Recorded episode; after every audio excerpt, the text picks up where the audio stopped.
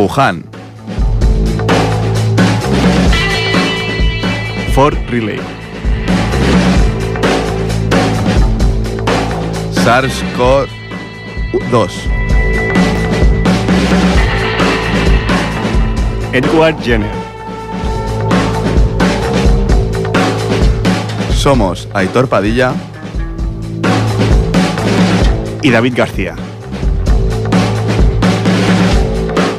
Y esto es Desde la Historia.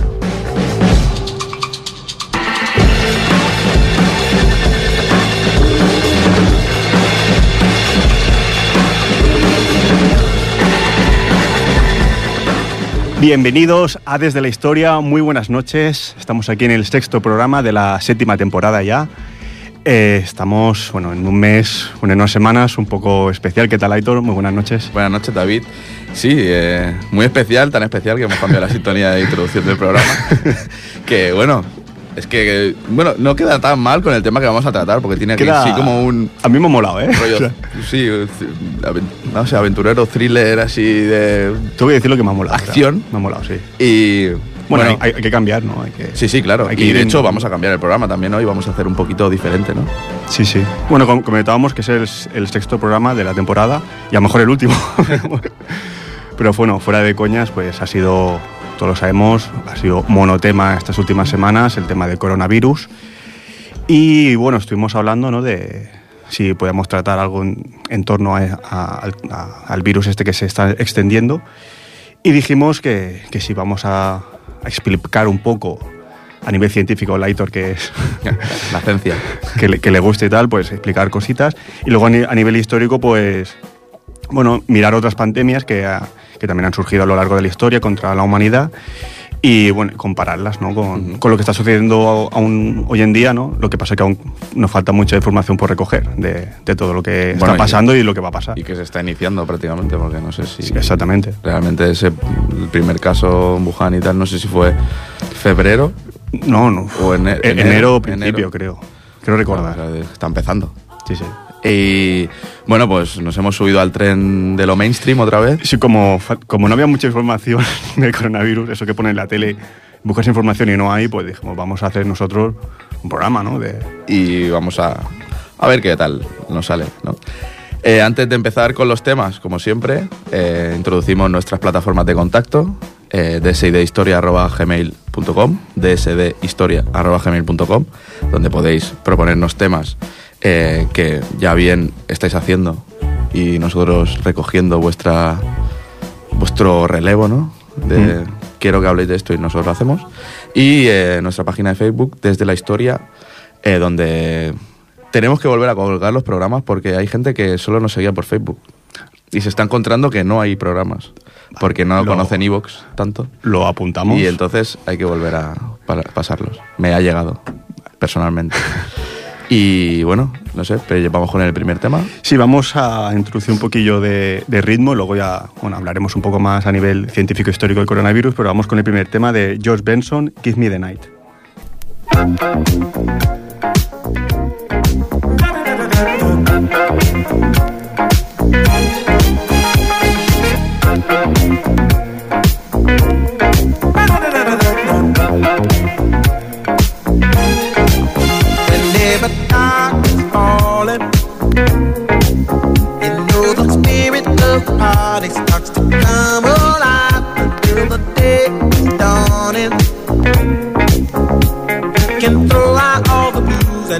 City lights.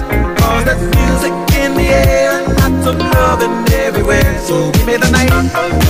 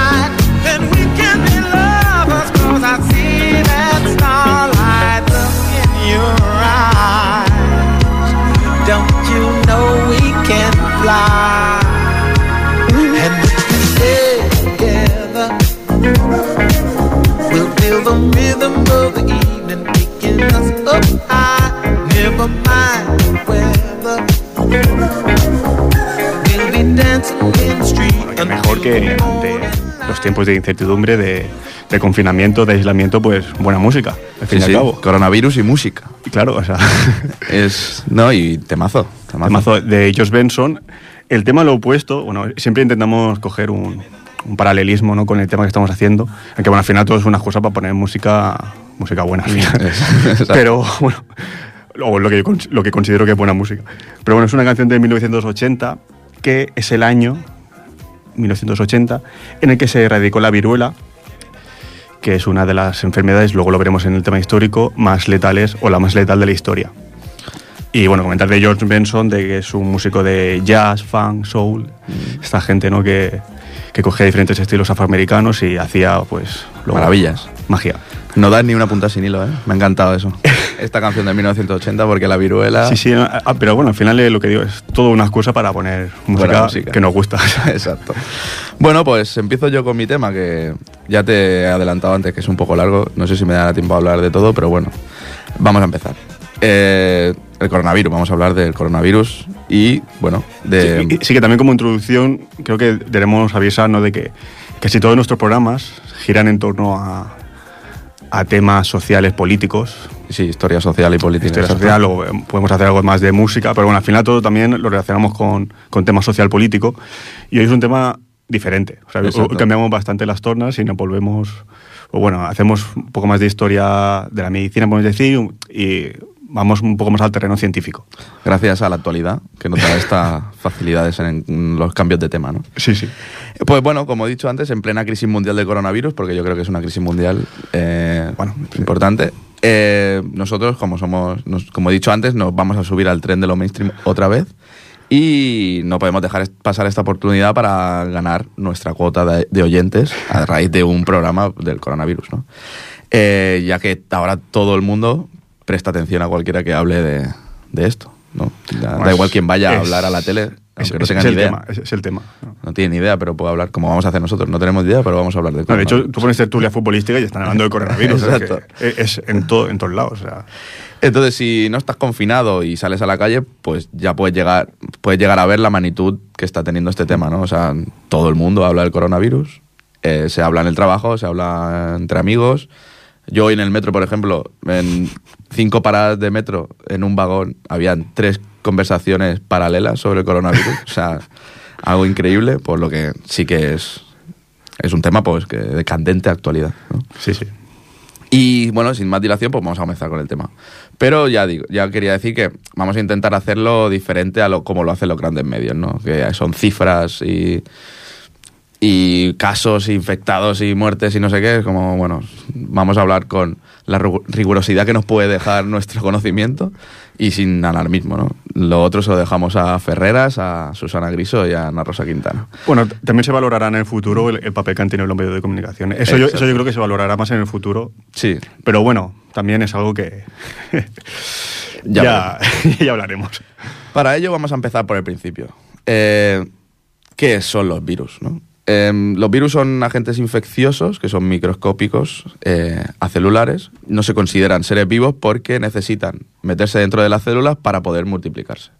Eh, los virus infectan a cualquier tipo de organismo, desde animales, hongos, plantas, bacterias, hasta incluso propios virus. O sea, que hay, hay virus que son virófagos, que se comen a otros virus. Está bien saber estas cosas, ¿eh? No, no, va a ser todo así, ya te lo aviso. No, pero está bien para hacer un poco de, de contexto, ¿no? De todo lo que está pasando. ¿Cómo se produce la multiplicación del virus, no? En sí, es así un poco para, de andar por casa, ¿no? La célula, eh, o sea, el virus llega a la célula, eh, la célula lo absorbe y, eh, y engulle al virus. Y entonces el virus lo que hace es eh, obligar a la maquinaria de la célula a reproducir virus. Entonces lo que hace es crear nuevos ARN, que es eliminar la- al ADN humano, ¿no? Mm. ARN que es- está dentro del virus, crear muchos, con la proteína, crear nuevas proteínas y con la misma grasa que tiene la célula, se juntan las tres cosas y se crea un virus. Y van saliendo virus y virus y virus. Así se llama. ¿Por qué se llama coronavirus? Eh, se llama coronavirus porque pertenece a una familia de virus que su forma invita a creer que le rodea una corona, así como una corona, como lo que le puede un sol cuando lo dibujas, que haces como una corona Sí, alrededor. De, de hecho, antes he leído que hay otros virus que se llaman, le llaman rollo, eh, algo así como bastón, que que tienen forma como de, De- de bastón. exacto. O sea, bueno, que, que se puede ver a nivel microscópico como son. Exacto, sí, sí, es verdad, es eso. Eh, además, bueno, este es el séptimo coronavirus que se conoce, no, no es el primero, y es el séptimo que se conoce y que puede infectar a humanos, ¿vale? Mm. El- hay cuatro de estos siete, o sea, de estos seis primeros, hay cuatro que, que causan enfermedades muy leves, como son resfriados, y otros dos que causaban enfermedades graves, como era el SARS-CoV-1 Exacto. y el MERS-CoV. El que ha salido ahora es el SARS-CoV-2. Entonces, el SARS-CoV-1, el primero, eh, digamos que tiene una letalidad de. O sea, moría un 10% de los infectados. Y el MERS-CoV eh, hacía. O sea, tiene una letalidad de un 30%. El 30% de los infectados morían. O sea, que eran enfermedades bastante más graves que un simple resfriado o gripe. ¿no? Sí. Eh, entonces, según lo que se lee o se escuchas, la gente habla indistintamente de COVID-19 o de SARS-CoV-2. COVID-19 es el nombre de la enfermedad que genera el virus. O sea, digamos, la neumonía esta que te puede llegar a contraer se llama COVID-19. No es una neumonía sin más. Y el SARS-CoV-2 es el nombre del virus. El virus se le llama así. Coronavirus es como llamar eh, Sí, o sea, es una felino familia. a un gato. Exacto. Exacto, vale, Mm. más o menos, por hacer una comparación así más rápida. Entonces, el nuevo coronavirus, el séptimo, está formado por tres elementos, como cualquier virus, ¿no? Es el, es lo que he dicho antes, el material genético, que es el ARN, que es similar al, al ADN humano, proteínas que forman, o sea, las proteínas que son útiles para engancharse a las células humanas, que es lo que imitaría la corona en este caso, en el- si lo miran micro- micro- microscópicamente, eh, y una envoltura de, de lípidos, de grasa, que protege el, todo el conjunto del Mm. virus. Para saber de dónde ha salido este virus, lo primero que hay que hacer es leer el, el ARN del virus, lo cual ya han hecho por nosotros y no voy a tener que, no vamos a tener que hacerlo. O sea, lo han hecho y voy a hablar de ello, pero no lo he hecho yo, evidentemente, porque no soy eh, científico. Eh, entonces, según el genoma de este virus, eh, se puede apreciar mucho que se parece a un coronavirus que ya padecían los murciélagos. Eh, lo que no se sabe es si pasó directamente del murciélago al humano o pasó antes por otro animal. Por lo tanto, la teoría de que viene de una sopa de murciélago, no sé cuán cierta es. Eh, decir, Están ahí aún, ¿eh? Están, ahí hablando, no sé. Decir que es muy común que los virus pasen al ser humano desde otros animales, Animales salvajes, ¿no? eh, bueno, o domésticos. Por ejemplo, el MERS-CoV, del que he hablado antes, Sí. eh, se, se, se transmitía con el contacto directo e indirecto con camellos do- dromedarios infectados. Interesante. ¿Vale? Antes del dromedario, pues venía igual de la rata, pero del- al humano pasaba a través del dromedario. Eh, ¿Qué enfermedad provoca el coronavirus? Eh, bueno, lo- esto sí que igual es más, de, más común que se sepa, ¿no? La enfermedad tiene síntomas muy parecidos a una gripe, como fiebre, tos, dificultad respiratoria, y en los casos más graves puede desarrollar una neumonía. De ahí que se intente proteger mucho a los mayores, porque las neumonías a la gente mayor pues es- son O- complicadas o la gente con problemas. o con, con problemas respiratorios. Se transmite por los flujos o gotitas que expulsamos al toser o estornudar y ahí estaría justificado el uso de mascarilla. Para la gente que ya lo tiene, porque como estornude o tosa a alguien, pues... O sea, seguramente estén infectadas Claro, pero esas el, gotitas. el- el que no lo tiene, Usar mascarillas igual no tiene mucho sentido. claro. Porque bueno, sí, te- igual te tapas directamente tu mu- tus mucosas, pero, Claro, pero si lo, te infectas en la mano, Exactamente. eh, te lo puedes pasar. Eh, además... O sea, que- eh, que, serviría más un guante en este caso. Sí, pero claro, el guante, el guante en sí también puede permanecer el, el virus en el guante. Además, eh, puede sobrevivir en las superficies el virus y dependiendo de las superficies y las condiciones ambi- ambientales, pues si tú tocas esa superficie eh, y, no- y te la llevas a la cara, a la boca, a los ojos, pues te puedes infectar. Luego quería hablar un poco más, si me da tiempo, de, de este aspecto de las superficies y tal. El periodo de incubación del virus, que vendría a ser desde que lo pillas hasta que experimentas los primeros síntomas, Mm. está en seis días de media. Seis y días. tiene una peculi- peculiaridad que lo hace difícil de contener al el virus en sí, y es que, a diferencia de otros coronavirus, por ejemplo, los enfermos pueden transmitir la enfermedad antes de tener algún síntoma. Entonces, claro, tú Mm. piensas que, Que no, no tiene tiene nada, nada. pero realmente le tocas a alguien, le das dos besos a alguien y pum, ¿sabes? Y lo, y lo, y lo infectas. Ante esto, pues se puede crear una cierta alarma social cuando se habla de la importancia de frenar la transmisión del virus. Y una de las razones en las cuales se, se habla de, bueno, de tener este, este menos contacto social y tal, es para evitar repuntes de infectados que puedan sobrepasar la capacidad del sistema sanitario. Claro. Por poner un ejemplo, no sería lo mismo para un sistema sanitario eh, que tenga la capacidad de 100 infectados recibir 10 infectados cada, die- o sea, cada día durante 10 días que 100 en un solo día. Por eso, Sí que es la problemática que hay, bueno, aquí en España, por Sí. ejemplo, en Madrid, que es eso, que, que se colapsan lo- los centros médicos. exacto. Y también se está hablando de que con el calor del coronavirus podría Que tampoco se desaparecer. sabe eso, ¿no? Se Exacto. sabe. Yo quería decir que según un artículo de un científico, eh, que bueno, un profesor de epidemi- epidemiología de la Universidad de Harvard, según él no es tan cierto. O sea, digamos que lo que viene a decir en el artículo es que en- esto ha pasado ahora eh, en invierno. Hay mucho, es muy común que pase en invierno por el sistema Sí. inmunológico y tal, pero que al ser una, un virus nuevo, pues no tienes la seguridad para decir que no se pueda, por ejemplo, eh, llevar al hemisferio sur, que ahora están en verano, ¿no? O que tienen temperaturas de más calor, ¿no? Entonces, no es Bueno, del todo seguro. Aquí en España ya, ya estamos teniendo temperaturas casi de verano. Exacto. Esta semana. Entonces, em, Y de momento sigue el virus. o sea. Ajá. El... Luego quería hablar. Uno de las de la de lo que se dice para tener eh, o sea, para frenar este este contagio, pues es lavarse las manos con agu- agua y jabón. Entonces, eh, entre bueno, evitar contactos directos con otras personas, taparte con el codo a la hora de toser o estornudar y lavarte las manos muy asiduamente eh, para evitar pues, la propagación del virus. ¿Por qué funciona también el jabón contra el coronavirus o la mayoría de virus? Pues porque la parte que ensambla las proteínas, con lo que hemos dicho de los tres bloques que tiene el virus, eh, la parte que las une, que sería la grasa y que las protege, Los lípidos. los lípidos, eh, hace que hace- disuelve esa membrana de grasa y el virus se desmorona, como un castillo Hmm. de cartas, por ejemplo. Cuando Sí. el jabón entra en contacto, se lleva esa grasa y se desmonta el, el virus. De manera que se puede decir que se muere o que se inactiva el virus.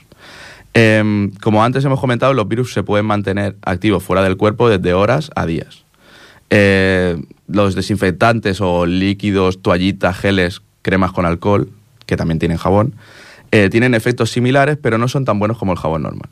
¿vale? Eh, aparte de que las que tienen alcohol y jabón, eh, hay muchos que contienen agentes antibacterianos que, como su propio nombre indica, son antibacterias, no antivirus. Por lo tanto, no funcionan tan bien eh, contra los virus.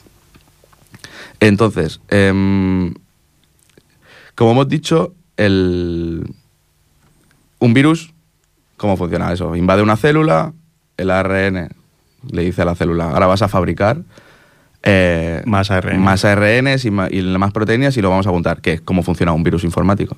Cuando entra un virus informático en tu ordenador, lo que hace es obligarte a crear más virus De ahí el nombre de, de virus, seguramente. Entonces, eh, ¿qué pasa? Eh, todos estos nuevos virus acaban eh, haciendo explotar la célula y, los y entonces se expanden en busca de otras células a las cuales contaminar. ¿Dónde van normalmente? Pues en los pulmones, por ejemplo, terminan en las vías mucosas y las vías respiratorias.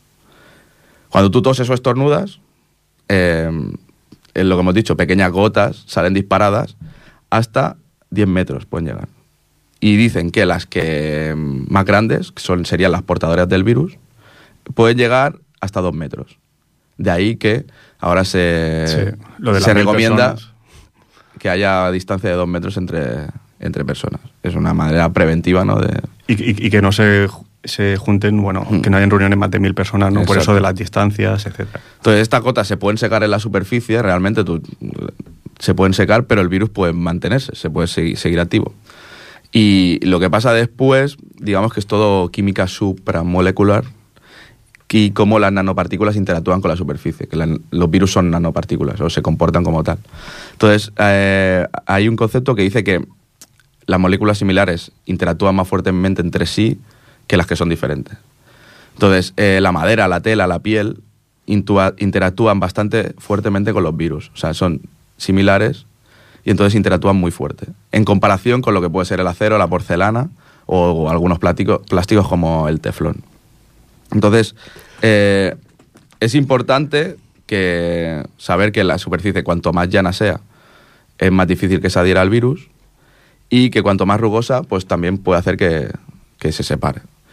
Entonces, ¿por qué, son, ¿por qué son diferentes las reacciones a las superficies? Eh, simplemente es porque el virus se mantiene unido mediante una combinación de enlaces de hidrógeno, como se enlaza el agua. ¿vale? Entonces, el, el virus se enlaza a la tela o a la madera mucho más fácil que eh, con, con el acero.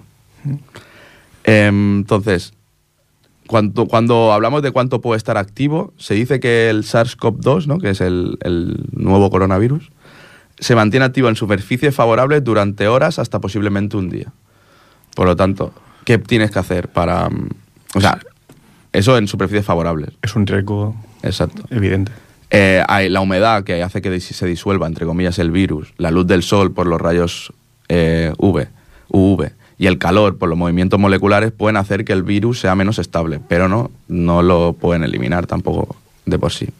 La piel es una superficie ideal para el virus y es que es orgánica y las proteínas y los ácidos grasos, los lípidos, de las células muertas, en la piel tenemos muchísimas células muertas, eh, interactúan con el virus muy, muy bien. Y, son, y tienen interacciones de enlaces de hidrógeno y hidrofílicas, que son las interacciones que tiene el virus, eh, de manera muy, muy fácil. Entonces, si tú tocas una superficie de acero, por ejemplo, que hemos dicho que es de las que menos, y está contaminada con el virus, el virus adhiere a tu piel, porque tu piel sí que es favorable, y se transfiere a las manos. Así de primera no estás infectado. Eso lo entendemos, ¿no? No estás infectado a no ser que te toque la cara. Que cuando te tocan la cara estás muy cerca pues, de las vías respiratorias, de las membranas mucosas. Que es algo que solemos hacer más, Mm, Exacto. más veces de lo que hecho, pensamos. lo tengo, tengo el dato. La mayoría de la gente se toca la cara mm, una vez cada dos, cinco minutos. o sea, realmente, pues, es, es normal que te puedas contagiar. Entonces, si tienes las manos contagiadas, pues tienes unas altas probabilidades de transmitírtelo a la cara y, por lo tanto, de que llegue el virus activo ¿no? a, a las zonas eh, pues, donde puede ser peligroso. Eh, lavarte con agua no es suficiente, ya que la, la interacción que tiene el virus con la piel es lo suficientemente fuerte como para que el agua no sea mm, lo suficiente, o sea, que no sea suficientemente fuerte como para eliminar eh, esa, esa, o sea, ese, ese pegamento ¿no? que tiene el virus con la, con la piel. Em, porque es muy pegajoso y puede que no se mueva. Entonces, el agua con jabón totalmente diferente en ese aspecto. El jabón contiene sustancias similares a la grasa, que es lo que te he dicho, lo que he dicho antes, que tiene eh, sustancias similares a la grasa que, eh, que une al virus y lo que hace es entrar en lucha con, con esa... O sea, la, la grasa del jabón con la grasa del- de la célula. Y lo disuelve. O sea, del virus. Y lo que hace es eh, disolverlo. O sea, las moléculas de jabón compiten con, con las grasas que ayudan a las proteínas y al ARN a unirse y disuelve el pegamento que los mantiene unidos, que mantiene unidos a estos tres bloques que forman el virus. si además le añades agua, pues bueno, si no tiene la suficiente suficientemente fuerza, pero con el jabón sí, pues ya te lo cargas todo. Eh, entonces, también decir que la piel, ya, la piel es bastante áspera y arrugada y eso hace que necesitemos frotarnos y remojarnos mucho para asegurarnos de que el jabón llega a todas las cavidades de la piel y a los rincones donde puede haber algún virus escondido. Entonces, eh, también hay una cosa que he hablado antes, que el, los productos a base de alcohol, que incluyen todos los desinfectantes y productos antibacterianos, contienen una solución de alto porcentaje, entre un 60 y un 80% de, de etanol. Entonces, eh, esos son, son buenas, son buenos también para desinfectar. Lo que pasa que, claro, eh, necesitas tener una concentración bastante alta. No te valdría lavarte las manos con vodka o con whisky, porque ¿qué porcentaje tiene? Como a- a- alguno ya habrá intentado seguramente. Seguramente. tiene como un 40 o un, Un 40, 60%. Entonces, eh, así para resumir, digamos que lo que hace el jabón es desmontar los tres bloques que forman el virus para eh, desactivarlo y que no te puedas infectar. Y de ahí la importancia ¿no? de, Lavarse las manos de lavarse las manos con... mucho. De hecho, cada vez que hagas algo, lo, más, lo mejor es lavarse las manos. Cuando no tienes a mano o no es práctico jabón y agua, pues sí que utilizar los geles y geles eh, con, al- basa- con base de alcohol y tal, pues también funcionan bien. Pero lo importante es lavarse las manos. Muy bien, pues la verdad que muy interesante. Desconocía muchas cosas de, de las que has dicho. Y como, bueno, como contexto ya decía de, de todo lo que está pasando, pues saber realmente lo que es un virus, ¿no? Porque muchas veces, pues, tampoco lo pensamos mucho, ¿no? Lo que es un virus o Mm. lo vemos como algo... Pero bueno, es importante saber, pues, cómo funciona, ¿no? Y cómo interactúa con, con nosotros y con nuestras células. Así Exacto. has sacado tu vena científica ahí. Científico. Científico. Pues bueno, antes de empezar con el tema histórico, donde ya, ya digo, ¿no? hablaré un poquito de, de lo que son las grandes pandemias de la historia, vamos con el segundo tema de Bruce Springsteen, Streets of Philadelphia.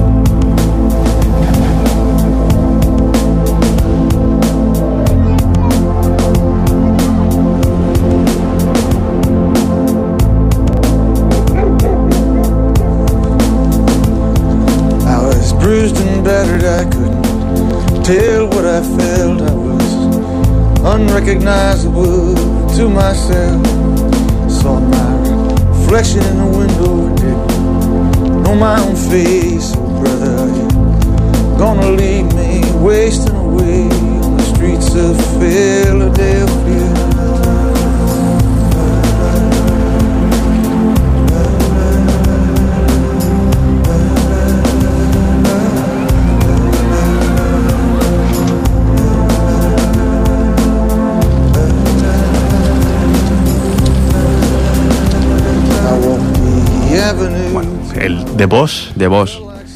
eh, of Philadelphia, ¿por qué la he puesto? Es la canción, ¿no? la banda sonora de la película Filadelfia de 1993, que fue la primera película eh, de cultura de masas ¿no? que trataba el tema del SIDA, que como veremos es una de las grandes pandemias que han existido y que existen aún a- eh, en toda la historia. ¿no? Luego también comentaremos algo del SIDA, que hay alguna novedad ¿no? de estos días Exacto, en cuanto a, la cura de- del SIDA.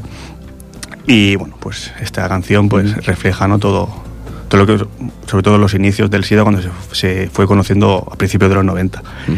Como decía en el apartado histórico, vamos a analizar básicamente bueno, las pandemias más devastadoras de la historia, ¿no? Concretamente, sobre todo la- las cinco más mortíferas, que son la viruela, el sarampión, la peste negra, la fiebre española, que luego diremos por qué se llama fiebre española, y el, y el SIDA. Eh, aunque estas son las pandemias más importantes, ¿no? Hist- históricamente, como podemos pensar, ha- han habido multitud de, de pandemias, sobre todo en la antigüedad, cuando no se conocía la naturaleza de los patógenos, ni se tenían en cuenta los factores de riesgo ¿no? que podían llevar a, la propagación. O sea, todo lo que hemos explicado antes, todo lo que has explicado, no se conocía. No, se conocía ni, ni que existían agentes unicelulares, etcétera, etcétera, que podían dañar el cuerpo. Entonces, pues, obviamente, pues, han, han habido muchísimas ¿no? a lo largo de la historia. Eh, pero bueno, antes de empezar con las cinco más importantes, también me gustaría mencionar algunas históricamente relevantes, ¿no? Por ejemplo, la plaga de Atenas, que fue una epidemia que afectó principalmente a la ciudad de estado de, de Atenas en el 430 antes de, durante la guerra del Peloponeso, y que acabó con la vida de un tercio de la población de Atenas, y que se, que- se cree que fue una fiebre tifoidea.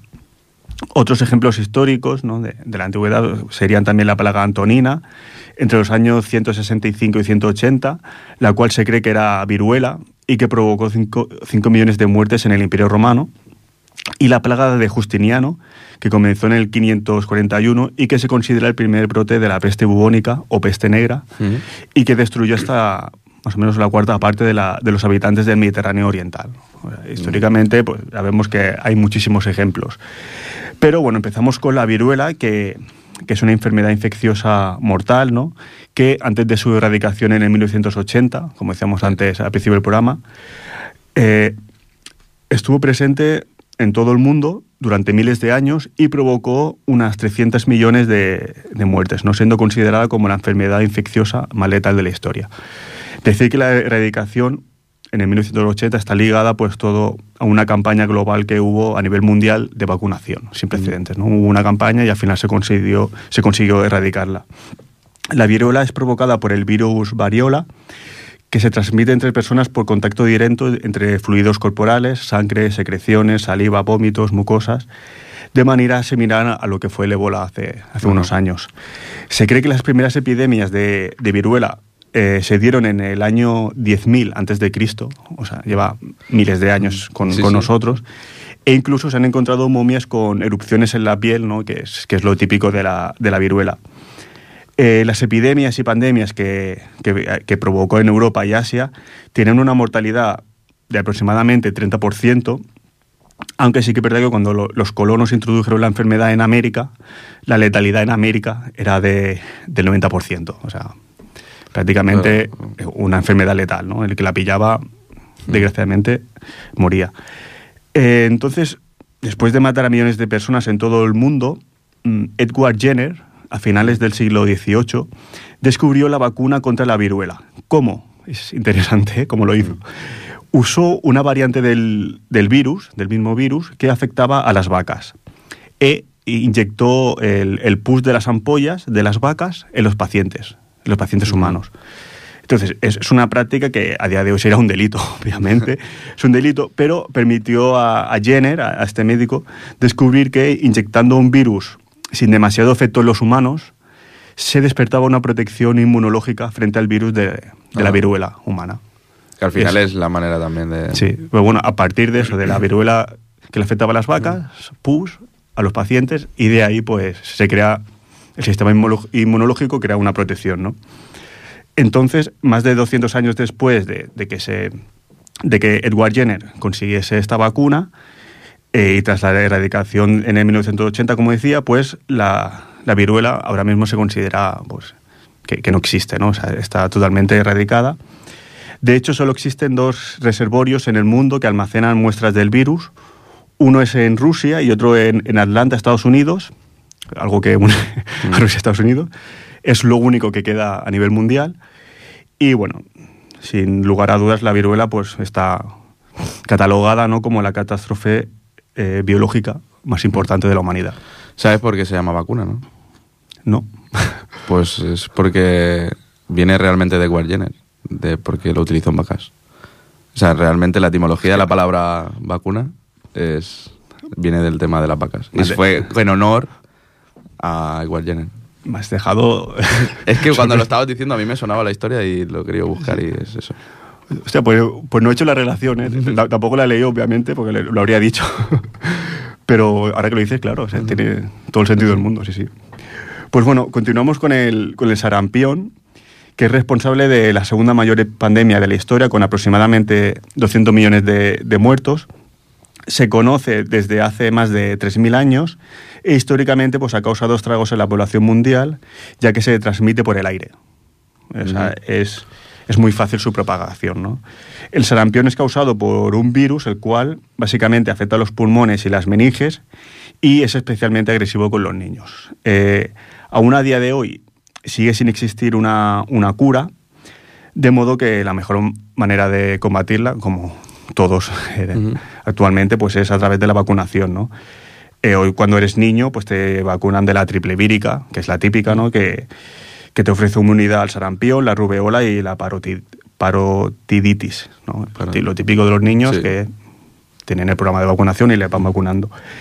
Y gracias a estas altas tasas de vacunación que se consiguió ya desde la segunda mitad del siglo XX disminuir el número de casos drásticamente, ¿no? haciendo que fuera casi imposible su contagio. Sin embargo, a causa de la gente que decide no vacunar a sus hijos, se está viviendo un incremento en el número de casos de, de sarampión. Eso ya, Es que esto también trae cola, ¿eh? Esto trae cola. eso ya los, los padres, cada uno, cada uno es responsable. Bueno, es que ya no es, ya no es responsable sobre, tu- sobre tus hijos, sino... Tendrá que ser responsabilidad es- del Estado. O sea, sobre la sociedad. Claro, sí, Porque sí. tu hijo no está vacunado, pues... y pu- y puede contagiar. a- Pero bueno, otro tema es. Seguimos con, con más, bueno, con, con más pandemias históricas, ¿no? Y esta quizá es la más conocida, ¿no? Porque se asocia a la Edad Media y que es la peste negra, que en este caso es causada por una bacteria, eh, Yersinia pestis, y no por un virus, ¿no? Como la viruela y la Mm. pandemia, ahora es una bacteria. Eh, en 1346, este pat- eh, patógeno, el Yersinia pestis, empezó a propagarse rápidamente por Europa, utilizando las pulgas de las ratas como vehículo de transmisión y provocando unos 75 millones de muertos en pocos años. Básicamente fueron, así, más, más duro fueron seis años y provocó 75 millones de, de muertos. Básicamente, de la peste negra. Sí, sí.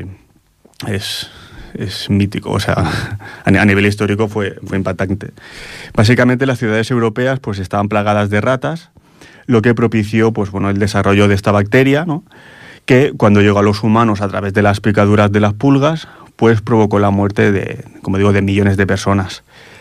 Eh, claro, en ese tiempo tampoco existen antibióticos, por lo tanto no tenía ningún tipo de, de protección ¿no? ante la bacteria. Afectó tanto a Europa como a África y Asia y se, que, se cree que entre el 30 y el 60% de la población europea desapareció a causa de esta pandemia. 30 o 60%. ¿eh? Buena limpieza. ¿eh? Es mucha gente. Madre mía. Es mucha gente. O sea, estamos hablando de 75 personas, pero sobre un tanto por ciento. O sea, ob- obviamente. Claro, la población eh, mundial no era la que había claro, ahora, pero... Exactamente. O sea, a, a nivel proporcional es muchísimo, Eh, exacto. 30-60%. A día de hoy se declaran menos de 5.000 casos, es decir, aún existe la peste negra. en- a, a nivel mundial, ¿no? Generalmente en zonas rurales de África con malas condiciones higiénicas y con alta población de roed- roedores. O sea, aún continúa. Vamos a otras de las pandemias más conocidas de la historia, que es la gripe española, ¿no? Spanish flu, tenemos ahí el nombre, el nombre ahí, eh, que causó entre 50 y 100 millones de muertos, también muchísimo, el 6, el 6% más o menos de la población mundial. O sea, fue también muy, muy importante. Esta pandemia fue una de las más graves de la historia de la humanidad, y eso que fue hace apenas 100 años, eh, 1918, 102 años, lo cual es bastante curioso, ¿no? Porque ya, bueno, ya a, nivel a nivel medicinal, podemos decir, pues ya se tenían más conocimientos, pero aún, así, pues hizo, hizo mucho daño, ¿no? Si bien la mayoría de muertes provocadas por la gripe solían ser niños, ancianos o personas con complicaciones, también afectó a toda la población, o sea, hizo también una limpieza muy, muy importante.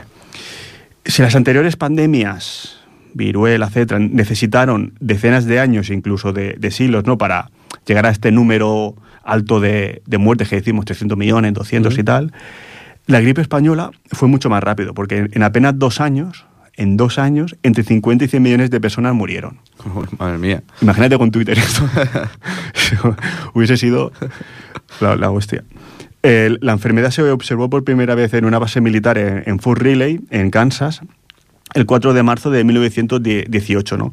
Y en algún momento del, del verano de ese mismo año, este virus sufrió una mutación, o un grupo de mutaciones, lo que, lo, que lo transformó en un agente infeccioso letal para, para los humanos. ¿no? El primer caso confirmado de la mutación se dio el 22 de agosto del 1918 en Brest, en Francia, que era el puerto francés por el que entraba la mitad de las tropas estadounidenses aliadas en la Primera Guerra Mundial. O sea, por ahí nació en Estados Unidos y fue a Europa De esta manera. y, y es que eso, eh, el, el hecho de que coincidiera con la Primera Guerra Mundial, pues complicó mucho que se pudiera llevar a cabo medidas de precaución a nivel mundial, Claro. ¿no? O sea, Se juntó sí, el se juntó con la- la gana de comer. Exactamente. O sea, fue, por eso también fue, fue tan letal.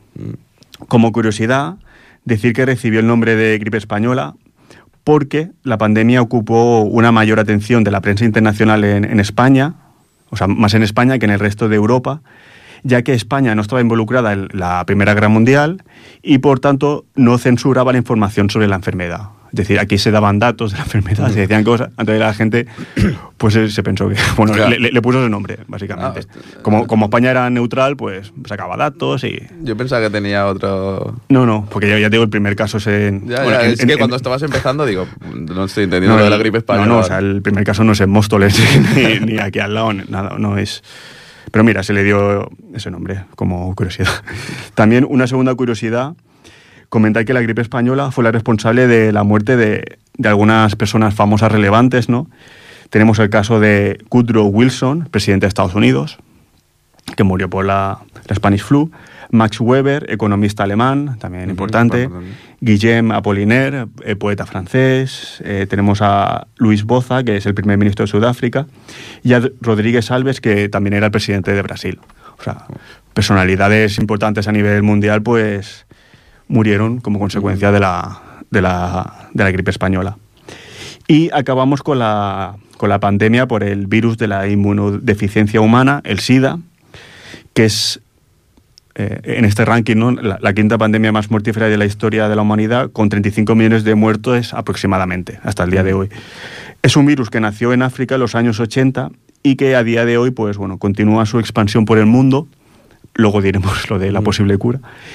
Eh, se transmite por vía sexual o parenteral, eh, por básicamente por jeringuillas ¿no? con, con sangre infectada. Y principalmente la mortalidad del SIDA no viene causada de forma directa por el virus en sí, sino que es debido a las infecciones secundarias ¿no? que se producen por la debilitación del sistema inmune ¿no? que, Claro. que lo provoca. Eh, claro, es de actualidad también el, el SIDA, porque a- hace dos días más, más, más o menos, hasta hace dos días seguíamos sin tener cura, pero ha salido una posible cura. Exacto. Sí, yo luego- lo- por lo poco que he leído era como que una persona o dos Sí, personas habían... do- do- dos pacientes que han reaccionado bien ante... No, no sé exactamente lo que era tampoco, pero luego, luego lo podemos buscar, pero se cree que la posible cura del SIDA pues, pues se ha encontrado... más cerca. Lo, lo- lo cual es, es una noticia histórica. O sea, Sí. Es, es una noticia histórica. Lo que pasa es que como estamos con el coronavirus, pues, no se habla de otra pues, cosa. pues no, pues no se, no- no se habla de eso, pero realmente es, al menos para mi parecer, eso es noticia histórica, ¿no? Entonces, hasta ahora eh, existía, bueno, el típico tratamiento para controlar la progresión de- de- del SIDA y, bueno, se intentaba cronif- cronific- cronificar la enfermedad y que no se desarrollase, ¿no? Se hacía, pues, bueno, un- una prevención sobre el, el SIDA, pero no se curaba. Veremos si en un futuro, parece que próximo, pues, definitivamente hay, hay una cura para el SIDA. Exacto. Pues eh, Un muy repaso bueno, histórico. un repaso histórico de las pandemias globales, que todas también, es eso, que Sí, a lo mejor la que más se puede... es que ninguna se parece realmente a lo que es el coronavirus. Y además que est- estamos hablando en una época totalmente diferente. O sea, lo podría comparar con la gripe española de hace 100 años. Pero es que, claro, la sociedad es tan diferente. Claro. Eh, vivimos en un mundo globalizado. Eh, el coronavirus nació en Wuhan y está ya en prácticamente todo el mundo. eh, en, do- en dos meses. Por lo tanto, eh, bueno, es, es muy, muy difícil compararlo con otras pandemias históricas. Porque Además vivimos en, en un mundo muy, muy diferente. y los avances que hay actualmente que te permiten pues pues sobrevivir o, o que no sea tan letal Mm. como podría haber sido pues en la, la gripe española en, en dos años ¿no? Sí, sí. Pues vamos con el último tema. Vamos con Bebo Valdés y Diego Cigala, Lágrimas Negras.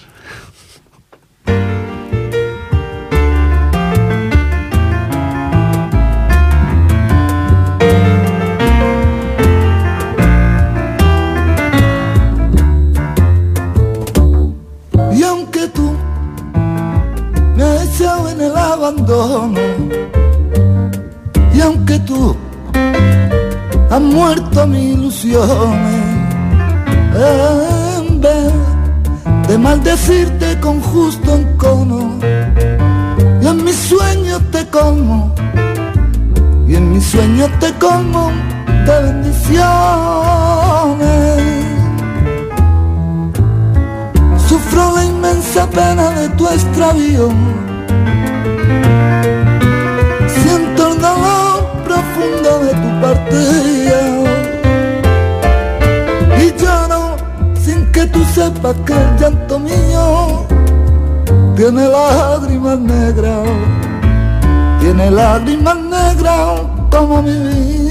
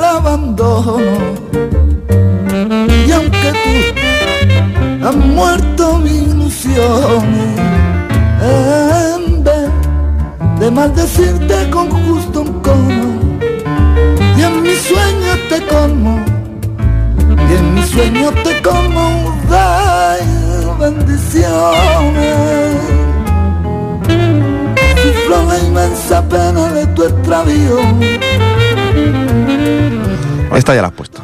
No, no la he puesto, no. me acordaría y todo. Bueno, eh, y si la he puesto, ya mejor hace dos años, mínimo tres, que me acordaría. Vale. Si la he puesto, da no igual. está de más, no está de más, seguro.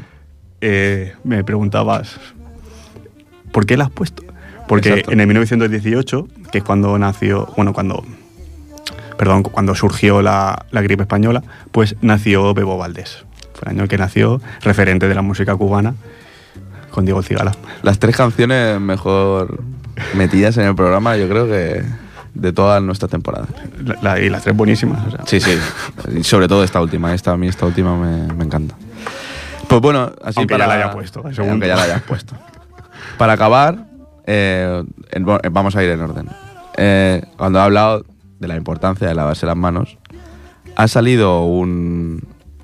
Bueno, un- por, por internet, una manera muy útil para saber si te las estás lavando bien, que es cantar una canción de los Monty Python, que es Always Look on the Bright Side of Life. La típica. ¿Sabes? Entonces, es cantar la canción a partir de donde empieza con Bad Brian, You Know What They Say. A partir de ahí, lavarte las manos con agua, echarte el jabón y hasta que se acabe el, el estribillo. y es una buena manera de saber si te estás lavando bien las manos. Además de pasártelo bien mientras te lavas las manos. ¿Y quién se le ha inventado esto? Eso está, no está en internet. Además está muy bien ilustrado porque se ve como tienes que abrir el grifo. Tienes que abrir con el codo, claro. No puedes abrirlo con las manos porque si no volverías a infectarte. ¿En serio? Claro, claro. Tiene que ser todo muy calculado. Y luego sobre otro tema ya en orden. Lo que hemos eh, introducido ahora al final del tema histórico, ¿no? De que se ha descubierto una posible cura Del SIDA. Mm, O sea, sí, del SIDA. Sería más. O sea, digamos que hay la. Se ha conseguido una segunda persona que se haya curado de. O sea, que no remita el SIDA Mm. sin tomar retrovíricos, que es lo que se toma la, los- la gente que tiene el SIDA para eh, contrarrestar los, los efectos que tiene el SIDA en el cuerpo y en el sistema inmunológico. Entonces, sí, se ha conseguido en un ciudadano eh, de origen venezolano que vive en Londres que eh, se ha convertido en la segunda persona en el mundo en curarse del virus de la inmunodeficiencia humana. ¿no? Eh, sí que hablan de que eh, se trata de un tratamiento de células madre, porque además creo que se le estaba tratando un cáncer. No hemos, no lo hemos leído eso. Es que estoy Mm. hablando de memoria, igual no me he equivocado. No me suena. Bueno, digamos que eh, lo que se ha conseguido es que esté libre del virus durante más de 30 meses después de suspender la terapia que hemos dicho re- antirretroviral, ¿no? Que eso confirma que el tratamiento pues, eh, ha sido un éxito. Lo que sí hablan es que es difícil considerar eh, esto como un tratamiento ahora mismo para todos los, los enfermos de SIDA. O sea, digamos que se ha conseguido, pero que no se podría em, aplicar, Extender, ¿no? a o sea, extender a todos, porque creo que es un, un proceso un poco... Sí, es complicado. Sí. Exacto. To- Todo, lo que es células madre y tal son. Sí, de son hecho era eso, un tratamiento de células madre, sí que estamos leyendo ahora. Entonces, es un paso, evidentemente, pero todavía pues... Bueno, esperemos que salga una cura para el SIDA, esperemos también que para el coronavirus en estas semanas, meses, pues también. Sí, sobre eso también, eh, claro, hasta que se consiga la vacuna de, del coronavirus va a pasar mucho tiempo porque eso no puede ser algo eh, muy directo porque el- al final tú tienes que hacer ensayos clínicos con las vacunas. Porque si no los haces, imagínate que tienen contraprestaciones graves ¿no? en las personas y si, Claro. aunque sea en un bajo porcentaje, pero si tú se lo inyectas a 100 millones de personas y afecta a una de cada mil o una cada dos mil, pues la, la que lías Tienes es un casi problema. peor. Entonces, problema. claro, el proceso de, la, de también de encontrar la vacuna del coronavirus pues tiene que ser largo y será largo. De momento es eso, intentar, lo único que se, lo que se tiene que conseguir es intentar bajar la transmisión. ¿Cómo? Pues aprendiendo de China un poco, porque creo que O sea, yo creo al que. principio nos parecía que se estaban volviendo locos, pero Yo que para mí eres. a- ahora mismo el experto no, en no, coronavirus. no lo soy, no lo soy. ¿Tú crees que hace bien el gobierno en cerrar? Bueno, es una manera de con- o sea, evitar grandes concentraciones de gente. Es una manera de bajar las posibles eh, O sea que es algo lógico, no podemos decir. con- los posibles contagios. Lo que claro, hay que cerrarlo todo. Yo que trabajo en el transporte público, pues ya me dirás tú si es lo que, o sea, en Italia, por ejemplo, el tren es lo único que funciona.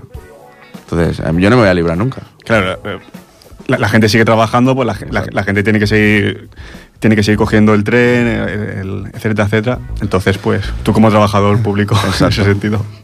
Pero bueno, eh, lo más importante, lávense las manos muchísimo. Escuchar Y- Monty Python. Y bueno, y de momento seamos un poco más, menos cercanos entre nosotros. Buenas noches a todos, gracias a Jordi, gracias a Ripoller Radio, 91.3 FM, ripollerradio.cat, gracias David, buenas noches. Muy buenas noches.